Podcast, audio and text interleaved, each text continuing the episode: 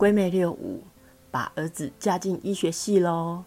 大家好，我是凯特，欢迎收听我的《易经奇遇记》。今天开始要跟大家分享我的易经故事。刚开始学易经，谁会有那么大的勇气来找我占卦呢？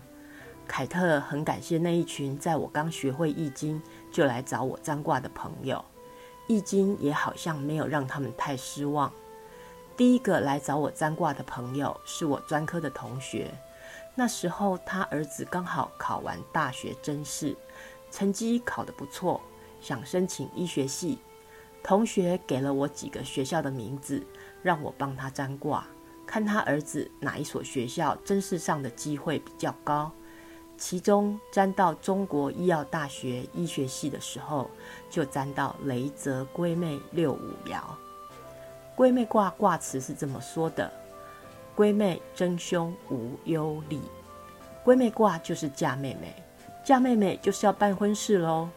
要结婚了，除了准备婚礼，你还想做些什么事情呢？去找小三吗？还是要去找老王？在古代，结婚是终身大事，是非常慎重的事情。卦辞也说了，如果心里还是蠢蠢欲动的话，会有凶祸哦。不会有什么好事情发生的。我的同学占到的六五爻说：“帝以归妹，其君之妹不如其弟之妹良。月己旺，吉。象曰：帝以归妹，不如其弟之妹良也。其位在中，以贵行也。帝王要嫁妹妹，虽然她的服饰打扮的没有像妾那么妖娇美丽，在易经里。”五是王位，也代表是正式的位置，所以以贵行也，就是要尊贵的出嫁了。位置很重要，位置很重要，位置真的很重要。因为很重要，所以要连续说三遍。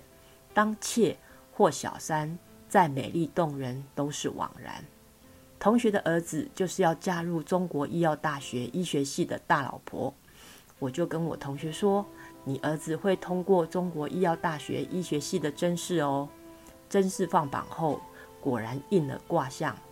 同学很开心的跟我说，他的儿子要去念医学系了，也让他放下心中的重担。另一个故事是和美国签证有关。美国已经让台湾民众免签证很多年了，所以 B one、B two 的商业观光签证很难通过。有个朋友，他就是想拿 B one、B two 的签证，又担心万一没通过，又白花了一笔钱，实在是很可惜，所以他就先来找我占卦，看这次申请签证会不会顺利通过。结果他占到的也是闺妹卦六五爻，于是他准备好所有资料，跟美国在台协会约好时间，面试之后就顺利的拿到他的签证。